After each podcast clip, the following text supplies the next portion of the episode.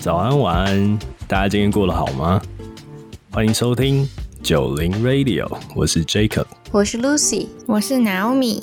来海外生活，其实我觉得最大的差异就是所谓的 culture shock。其实今天我们分别在美国住过一段时间，然后也感受过一些美国文化上的差异。所以今天呢，想来讨论一下美国生活的这几年的时间，总不会一直都觉得美国什么做事风格啊、生活方式都很好吧？一定会有一些很不习惯的地方，或是觉得很令人无语的地方。所以今天我们就用一种轻松幽默的方式，聊一聊所谓的 culture shock。吐槽一下美国文化的一些令人翻白眼的各种小事。你们先讲一讲，你们对于美国最大的 culture shock，你们会想到什么？我觉得我第一次来美国，就感觉整体人都很 nice，就是好像国内的话，大家就是陌生人跟陌生人的距离都比较远。就比如说我们都在排队等东西，那大家都不会互相聊天。在这边美国的话，就是你出个门要跟十个不同的人聊天，可能等东西的人。两个人同时买一个东西，还要互相交流下。我就是觉得这边的人很热情，然后我有感觉，就是我已经很累了，就不太想再聊天了。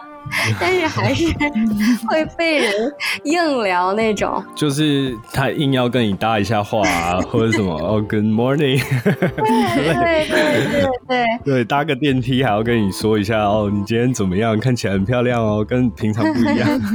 没错没错，但是我是觉得人跟人虽然是就是很开放吧，但是好像真的是交起朋友来。大家就不会走得很近，大家聊的都很开心，但是真的有的时候发生了什么事情，就或者是一些小事需要帮忙，美国人就比较的不是像中国人那么去乐于帮助。不知道大家有没有这样的感觉？我觉得有一个很明显的交友区别，就是可能在国内你交到一两个好朋友，然后那一两个好朋友就会一直陪着你做所有的事情，但是在美国的话，他们对于朋友。会有点分群体的感觉，就比如说像是打球，然后就是一群朋友，然后你可能做作业，然后就是一群朋友，他们不会陪着你做任何事，只有你在想要做什么事情的时候。会去找特定的朋友，嗯，而且我觉得亚洲的文化，从我们在国中、高中上课的时候，连上厕所可能都是成群结伴的那种，就哎要不要一起去厕所？女生的小团体，对，就是诸如此类。可是这种事情，我觉得在美国我没有看过这种情况，就是从小事情你就会发现，好像不管是自己的事情或者什么，他们比较习惯是自己一个人去把它做完，嗯。就因为我没有在这边上过学嘛，你们上学的时候有没有感觉到学校之间的文化上的差异呀？同学之间？我觉得你会比较常看到，就是亚洲人会一群一群，比如说上课前就会先约一群一群一起来，然后下课或中堂的时候可能会一起去吃饭啊。我看到的，在我们班的美国人或欧洲人。可能都是一个人来，一个人走，就是比较独来独往。但是，就是你不能说他们很奇怪，他们可能习惯就是这样子做事情。这是其中一个最大的差异。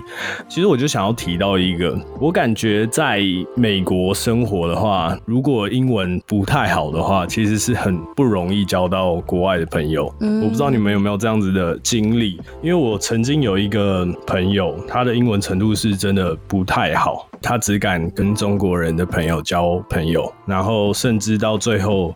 很夸张的事情是，他可能刚来的时候，他连去 supermarket 买东西结账的时候，都曾经请我去帮他结账，因为他怕他讲错啊，或者是有一些很丢脸的情况发生之类的。嗯，我比较 shock，然后但是久而久之，我就会发现，因为在台湾的时候，教室里面如果有其他国家的人，其实我们是蛮。愿意主动去跟他们讲话，因为即使我们知道说他的中文可能没有那么好，但是我们可能对他们蛮 interesting 吧。我觉得可能因为美国人他们遇到的外国人太多了，所以他们没有那么大的 patience。就是我觉得他们有的人就是觉得你来了美国，you have to learn，you know what's the point of you don't say English，so why you end up being here。而且我还听过最夸张的是，去办事情，真的去做事情，然后跟人家有一些什么 argue 的时候，当你的英文讲的很不好的时候，no matter 他是黑人还是白人，他可能都会用你英文 level 不好而去 judge 你，就是 why you come here，this is United States，you don't speak English，I can't understand Chinese or Cantonese。就是诸如此类的这种吵架就超级频繁发生。我觉得他们是在心里就那么想，可是不会就是说出来。那样的话，可能我是没有遇见过他们直接说出来为什么你不讲英文。嗯嗯嗯，我也没遇过。我记得我前几天去 RMV 办我的那个 driver's license，然后我就发现一个两个中国学生，然后在那边跟柜台交涉，然后那个柜台的人就非常的 impatient，就是他们也听不懂，然后。他也不想为他们办，因为 they just since you don't understand, they just don't wanna to help you. That's right. 然后我就帮他们讲，那个人就给办了。所以我是觉得，如果你英文讲的不好的话，就如果你遇到不是什么很 nice 的人，他们真的是会 give you a hard time。对。还蛮明显的，其实这个已经算是比较 bad situation。我曾经遇到比较轻微的，那个时候我刚来，然后不太懂。我很喜欢去那个 Boston Encore， 就是 casino。哈哈哈。对，然后因为你去 casino 的话，其实你旁边的人基本上都是美国人或者是。各个国家的人，然后大家基本上就是英语交谈，绝对不可能有什么中文讲话，除非你是跟朋友啊。然后我记得那个时候在玩 Black Jack，I don't know，反正我的玩法可能是我旁边那个美国人看起来觉得很奇怪吧，他就用 English tease me，就是嘲讽我。然后但是当时我其实听不是很懂，但是我有感觉出来那个氛围怪怪，因为其他人都在看我，然后我。听不懂的时候，你最尴尬就是你很容易讲哦，yes yes 之类的，反正那个气氛就会很尴尬。是不是也因为上家下家的关系，所以他可能会就是玩牌，不就是玩心理战嘛？对啊，就是我的一个决定可能会影响到他。啊，我已经忘了他跟我到底是讲什么，但是。我那个时候就有这样的感觉，就是你跟他讲下你的牌少逼逼，真的。我觉得你讲的这个事情，我是想说一下我自己的立场。我是觉得，好像在美国，不知道台湾是怎样，但是在国内，我们受到的教育就是让多一事不如少一事，从小就是这样的。如果你真的把这个。想法搬用到美国，其实你最后吃亏的真的是你自己，因为美国人他们很喜欢，就是如果你不说的话，你你一直忍让的话，most likely will let someone take advantage。对啊，真的是这样，这也是我在国外后来感受到最大的差异，因为像我刚来的时候念语校嘛，我刚开始认识的。两个国家的朋友，一个是日本，一个是韩国。然后大家都知道日本人很客气这件事嘛。嗯。当时有一个日本的女生，她就是我们班的，可是她不会表达她自己，然后她甚至也是那种不太敢说英文的那种。可是她就会常常有一些小小的事情就会被。班上，比如说南美洲国家，就是朋友、同班同学，可能会有点小小的欺负或者什么。说言语上欺负吗？言语上也会有，就是觉得，哎，你的英文这么不好，Why you have the same class with me？你为什么会跟我在同一个班级？但往往可能他们很会说，但他们可能考试很不会考，所以 I don't know why，我不确定为什么原因是他们会分到一起。反正既然分到一起。我觉得没有什么好去 judge 人家的英文，毕竟他也不是你。对啊，我觉得很多时候，那中国人或者是亚洲人，他们就 keep quiet。其实这种当他们说起这种时候的时候，你应该去反击，你应该说出来自己的立场。Well, we are in the same class. It means maybe my language is not that good, but maybe I'm more uh, smarter than you, right? Stuff like that. 这个也是我在美国后来学到最多，就是你真的要表达一下你自己的，因为 I can't say all the Taiwanese 可能都很不敢表达，但是我可以说百分之八十甚至以上的人，基本上，尤其你又到了另外一个国家，你更不敢表达。所以我学到的东西就是这个很难改变啊，因为更多的是比较 personality 的的事情。所以我学到更多东西，就可能是我会更敢去表达我自己，但没有不好。我觉得这很多人会觉得是不是我太 rude，我如果太表达我自己太直接，会不会不太礼貌啊之类？但我觉得这跟就是礼不礼貌是两回事。但你至少要表达出你的想法之类。对，我觉得其实你敢于表达自己，也是一种你 maturity 的体现。对的，对，然后我是觉得说，如果在学校，at least 你不会表达自己，至少你考试可以取得好的成绩，你还是可以顺利的拿到一个好的分数，然后拿到一个好的毕业的资格 final score。like certificate。Yeah, something like that. 但是我想讲的是重点，你如果要用同样的方式，你到了职场的话，那吃亏的真的是你自己，因为对，对啊，外国人他们很会讲，他们可能不善于做事，但是只要他们会逼逼的话，就领导的话，领导就觉得他们是主要做事的人，就会嗯先 promote 他们。真的，他们真的是很会讲，非常明显。有的时候你会发现，一个 final project，他们什么东西都没做，但他们 BB 的非常好，真的，讲的好像他们做了什么东西一样，然后偏偏他们又是母语，然后讲的非常顺。然后又很有自信，I don't know 他们的自信 confident 到底是从哪里来？讲到这个，我就想到我之前有一个 final project，也是有相同的状况，就是我们组里面有一个男生，他自告奋勇说他要做 PowerPoint，但是到了 presentation 前几天，那个 PowerPoint 还是空白的。我就想说，奇怪，这是他私底下在做，还是他没有，就是他没有把他做的东西放上来？然后我就自己做了一部分，结果 presentation 前在开会的时候，那个男生就突然讲说什么，他决定 presentation 他要讲这一部分，然后我看了一下，那一部分全部都是我做的，是我把东西填进去的。啊，然后我就想说啊，完蛋，这他想讲的部分全部都是我弄的，我该不该讲些什么？可是我就想说，哎，既然大家都在一条船上拿同样的分数，我就你就是那个百分之八十的人呢、我刚讲的那个百分之八十。对，你可能有这样子的经历过，maybe 你心里面也曾经想过，为什么我不敢直接说？但我知道这很难，然后这个希望就是你们可以练习吧，就是你敢说一次，敢说两次，就会敢说一百次。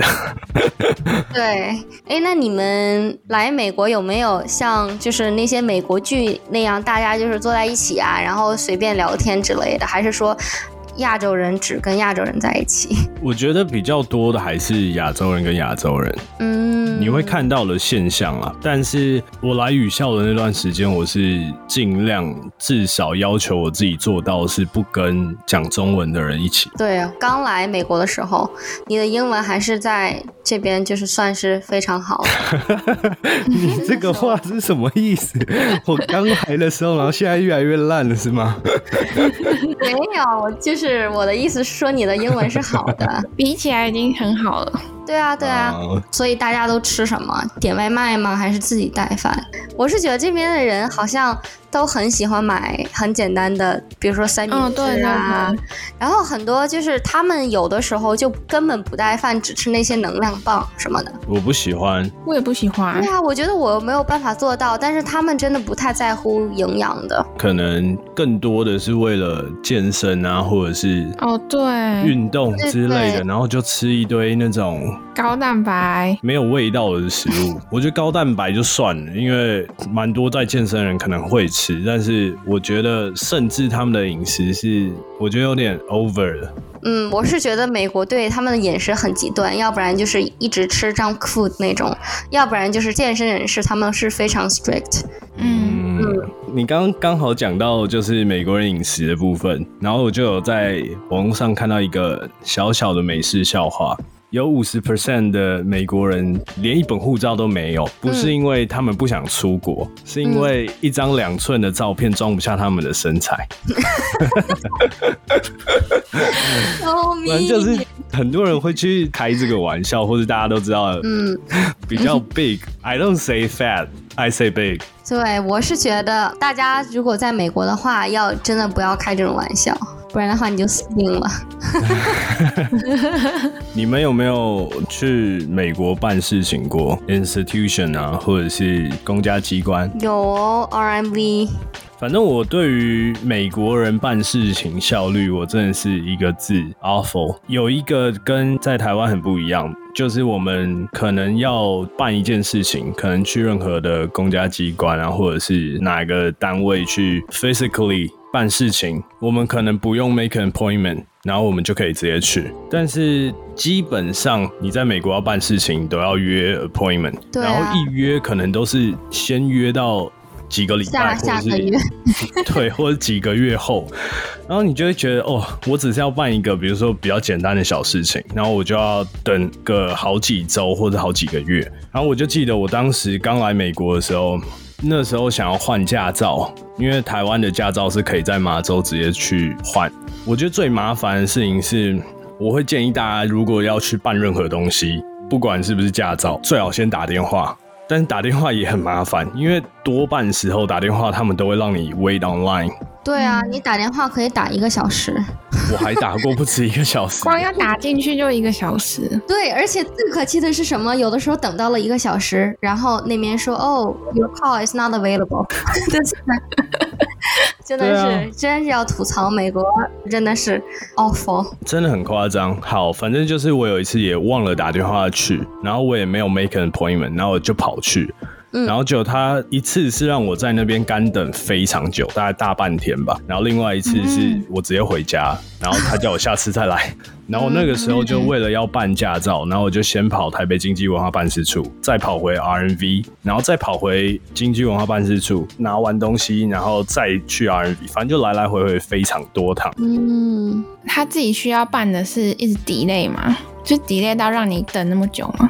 还是是因为你的东西没有？如果你有完全预约好一个时间的话，你到你就可以处理。但如果你没有准备好文件啊，或者是你没有预约时间的话，如果你是想要直接过去直接处理，你会等很久，就是你会耗很多时间在那边。因为我之前也是去办驾照。我就是去 RMB，我以为要办很久，但其实比我想象中快。那边的接待人员就是有一点挑剔吧。嗯，就是我觉得好像外国人比中国人更加的就是 emotional。我不觉得，我觉得他们很难说情哎，除非他是一个很 nice 的人啊。那可能我比较 lucky 吧。我这样听下来，感觉是不是我是因为我是男生？你是男生然后又是亚洲人吧？对啊。我直接在种族里面最低的那个 金字塔底端的那个 那个族群。对，像我也觉得他们上班下班的分别还蛮明显的。对，像我之前不舒服，然后想要去学校的健康中心看医生，但我那个时候因为已经很不舒服，我就没有先预约，我就想说健康中心五点关门，那我在那之前到就可以了。然后我大概四点半的时候到吧，但是那个健康中心的人就说已经没办法现场预约看医生了。然后我当下就想说，可是我真的很不舒服，那可不可以让我直接看？那个接待人就直接说不行，他们要下班了，然后就拒绝让我看医生。好像好没有医德哦。对，然后我就呃不舒服的过去，然后更不舒服的回家。哦，Lucy，你之前不是 Abercrombie 的？manager 吗？对啊，对啊。我之前就很常，比如说，我记得我在之前的 podcast 上面讲，我很爱去逛 outlet 这件事嘛。反正就是我逛 outlet，我记得就差个一两分钟，它真的是关门不开诶。对啊。你们当时就是这样哦。Depends on people. Sometimes 如果那个人比较懒的话，他们就会提前把门关上。对啊，很多都是提前的。对，那可能前十分钟就会关了吧。唉。所以大家都会讲说，哦，美国的店啊很早就下班，很多店都是什么七点啊、八点，对，嗯然后你没有什么夜宵之类的。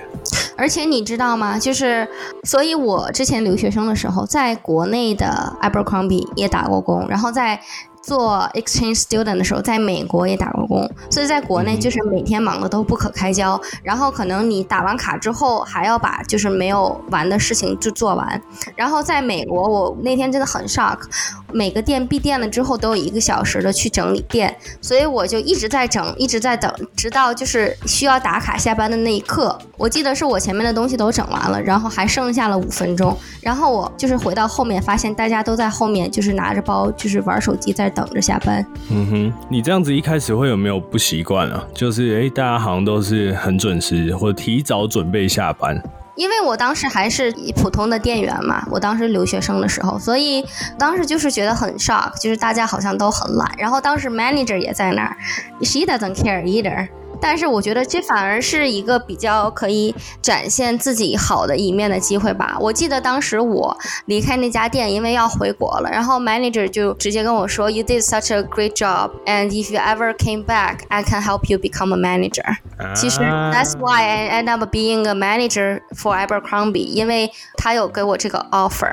OK，那我们聊了这么多工作和学校上面的事情，我们聊聊生活上吧。大家觉得生活上有没有没有什么文化差异？我觉得刚来的时候很不习惯的一些点，像是说你去餐厅，服务生一定会给你加了冰块的水，我觉得超级 就是不习惯。即使说可能女生生理期来啊，还是一样都是喝冰水。美国女生是没有在管生理期的，对，对我就觉得哇塞，他们是身体基因那么好吗？先来一杯冰水，然后再吃 ice cream。我现在也是这个样子了，我生理期也很想喝冰水。我前几天去纽约嘛，然后在我男朋友家，然后他家就没有冰水，因为 they they are Chinese，喝不到冰水，我很 很难受。常温水不行吗？就是常温水没有那个刺激的没有感觉，对，就像你刷牙就一直用薄荷口味的牙膏，然后你突然用一个就是水果味，就是觉得没有那么，或者是你用漱口水，对吧？每次都有辣辣的感觉，然后你用一个 non alcohol 的，你就觉得哎，这个管用吗？就是已经改变你的有点生活习惯。对，可能我是从小也比较喜欢吃冰的东西吧。嗯对，嗯，我觉得还有一个点也是不习惯，就是美国人普遍都是用烘衣机，嗯，就是他们不会需要晾衣服。很少看过，对，就刚来的时候会觉得说，哎、我没有一个 space 可以让我晾衣服。后来才知道说，哦，原来大家都是洗完衣服就直接丢到烘衣机里面，根本就不需要什么晾衣架啊。我原本还以为是因为住 apartment 跟住 house 不一样，可能住 house 的人会晒衣服，结果没有。没有的。我以前在台湾的时候完全就不太烘衣服，对，后来到美国以后就几乎都烘衣服，然后我衣服烘到我自己都穿不下。毛衣烘的比女生那件还小，你知道吗？我的 size，然后烘一烘变女生的 size。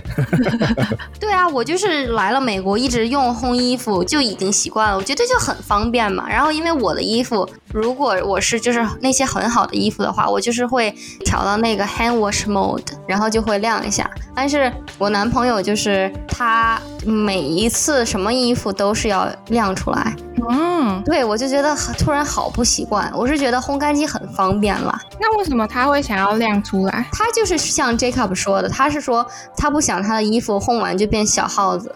但是我是说，如果你把它温度不要调那么高，调成常温，或者是 it doesn't matter。对啊，对啊，但是他不相信了，所以就一直保持他晾衣服的传统。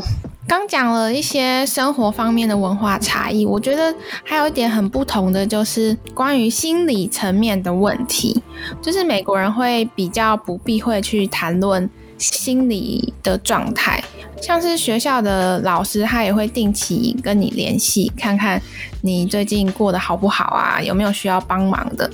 那像我的学校的话，就有那种专属的心服机构，而且会定期寄送一些相关的邮件来提供学生心服的资讯跟管道。另外，每一个新生都会有一个像是 academic advisor 的那种，它字面上好像是帮助你负责指导你的功课，但实际上它是会关心你的最近的状况，像是选课啊，或者是研究上啊，找工作上啊有没有困难，我觉得比较像是导师的概念吧。相比国内的话，我觉得可能台湾人比较封闭一点，他们没有。在做心理咨询或者是辅导的风气，然后也认为说，可能心理疾病啊是一件比较 personal，然后比较忌讳的事情，所以比较不会摊出来跟大家讲。你是有发生过就是有心理疾病的时候吗？嗯，我身边有一个是在读心理的朋友，然后他就有很鼓励我说，我现在在国外，我的资源比较多，如果我发生什么事情的话，我可以很开放的去寻找帮助。就是相比台湾的话，可能比较没有那种你觉得你自己心里有状况，你就要去看医生，反而会一直忍着。嗯。嗯，我个人是觉得，是不是因为大家 take too much medication，然后 side effects，就像是我，我以前都不知道什么是 depression，然后我二零一九年年初的时候就经历了 depression。我是觉得我当时 take the birth control，它的 side effect 就是 depression。我是觉得它有一定的因素在那边。我知道，我一八年的时候就认识 Lucy 啊，所以我很明显感觉到她一八年跟一九年的那个状态是不太一样。不，所以你也可以感觉得到哦。当然呢，你忘记当时我还陪你去买车的时候，我感觉你整个人就是有点不对劲。你本来可能比较 passion 或是比较 outdoor outgoing 的一点，那个时候我就会觉得 you feel like 有心事啊，就是我会觉得你好像有一些 obstacle。对啊，嗯，如果是你，你会像 Naomi 讲那样，就是你会去寻求一些帮助啊，或者是是的 go doctor 之类的。我当时是没有，I didn't realize that was depression until 嗯 later on. You know, when I look back, I realize it. But I, I think I did a good job talking to friend. 我们刚刚提到一些 privacy 的问题，Jack 有没有其他觉得可以吐槽的点？我想讲一下，就是美国男生 dating 文化跟亚洲男生的差别。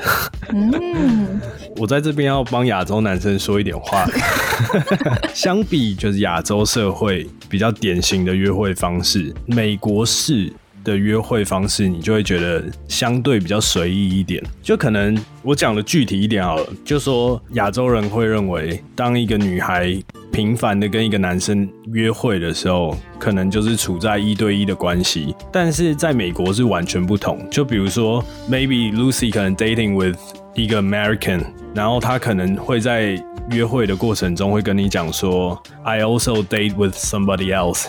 就是他可能会同时跟很多人 dating，然后但是他也不会觉得这是一个很不好的事情，然后就会直接在约会的时候就会跟你讲。我给你好好总结一下，就是他不会这么说了，但是约会的时候大家都会问，Are you looking for something casual？嗯哼，当他们说 Yeah, I'm just looking for something casual 的时候，他们的意思就是说，I am not only date with you, I will date other people too。啊，对，这个就是要问 Lucy 才可以啊。没有，没有啦。大部分，然后在约会完以后，可能亚洲的男生就会跟这个女生频繁的联络，就 maybe text 打电话也有可能语音。可是，在美国，男生约会完好像都会 disappear 一段时间，或者是没有很频繁联络，我觉得 it depends。如果这个男生喜欢你的话，他会一直联络你。是吗？对的还是会没有那么频繁吧？，it depends if they like you and wanted to just fuck around, they won't text you. If they like you and wanted to go to a relationship, and then of course they will text you more often. OK，那这有什么差异吗？因为你知道台湾谈恋爱的那个过程，可能暧昧到一个点了以后，然后就会很长，比如说早上会就是传讯息，晚上也会传讯息。可是、I don't think American can do that。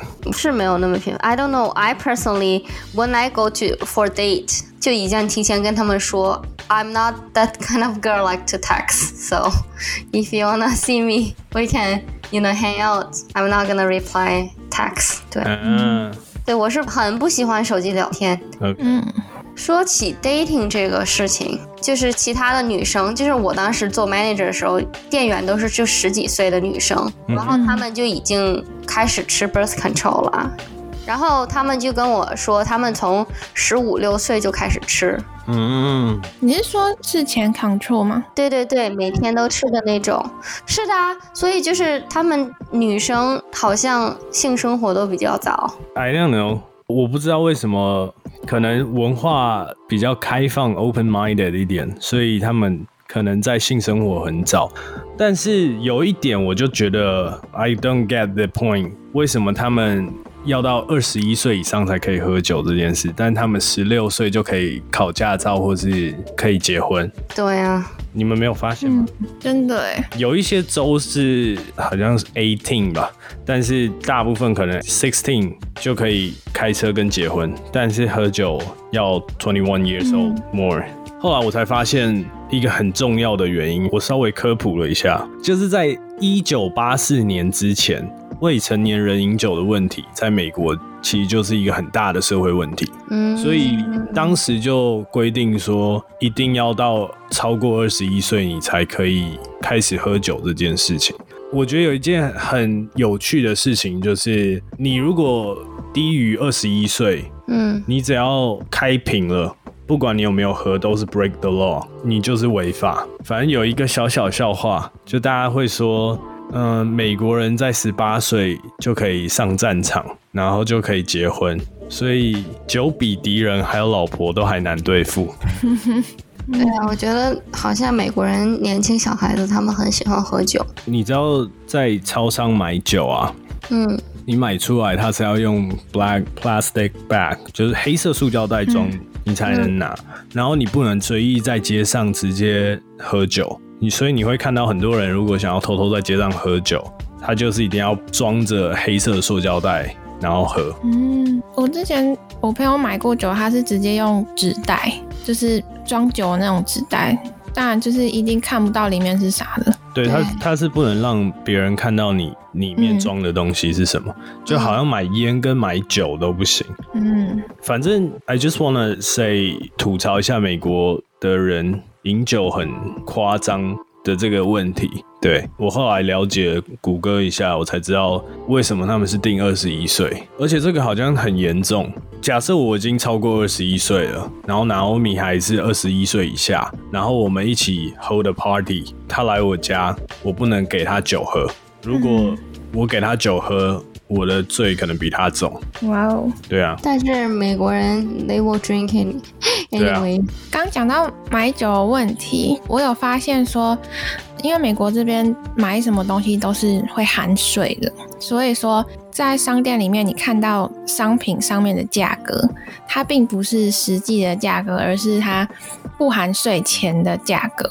对啊，而且它的税金会因为你所在的州不同而会有差异，像是麻州的税率是六点二 percent，但是在麻州邻近的一个州叫做 New Hampshire，那个州的税率它很低，所以刚来美国的时候，学长姐就有讲过，说如果要买电子产品的话，可以特别去 New Hampshire 买，哦对啊，不知道你有没有听过？就是你买一台电脑两千刀，然后嗯少了税就少了一两百刀吧，对，买贵的东西的话会差蛮多的。差最多就是买车子的时候啊，车子加税加一加，然后就就再加几你当时千刀。你当时买车是直接在 Boston 买哦？我已经忘了，要请 Lucy 分享一下她买车是怎样。因为我我买车是在 Boston 买没错，可是反正就是也是加了蛮多钱。嗯，嗯，哎，其实我觉得在哪里买车都一样啦。首先看你买二手车还是买正价车，不要说对面说多少钱你就给多少钱。这还是要去 argue argue 是的，你什么时候？我一直都会问我，就是朋友他们有没有见到那个 manager。如果什么时候他们把 manager 谈出来了的话，那嗯那他们的 deal 就比较好了。其实这个到时候也可以跟大家分享一个，就连买车都有一个小诀窍，还有一年间不是每一个月份买车的 price 都会一样。嗯，对，到时候还是可以跟大家讲几个 tips。对，除了美国的含税文化之外，还有一个点就是美国都是要给小费的，像是餐厅吃饭啊，或者是坐出租车，然后让酒店工作人员帮你拿行李等等，都会需要给一个定额的小费给对方。或是你如果住在 hotel 的话，比较特别的是，你住在 hotel 离开房间的时候，你要 leave your tips on the table。嗯，对，给清洁人员。你们有没有发现，就是外国人在室内是不脱鞋这件事？哦，有，大家应该都很有耳闻嘛。我想直接分享一个小故事，那种亲身经历的小故事。其实我刚来美国的时候是读语言学校，然后就会有各国的朋友，然后时常来我家开 party 啊，或者是一起来玩。然后我记得最大的 party 应该有到快四十个人。嗯，真的是从台湾、日本、韩国、泰国、越南、土耳其、印度、阿拉伯，到很多北美跟南美洲的朋友都有来。但我当时是跟我室友是一起住，然后他们非常 care，就是在室内不要穿外面的鞋子，就在室内就顶多穿拖鞋这样。然后当然我也是会 care。然后我记得印象最深刻的就是，不要讲很多啦，就有一些欧美国家的朋友到我家玩的时候，有一些很可爱，他们都会偷偷的走到我旁边说：“一定要脱鞋吗？”这样感觉很赤裸，很害羞。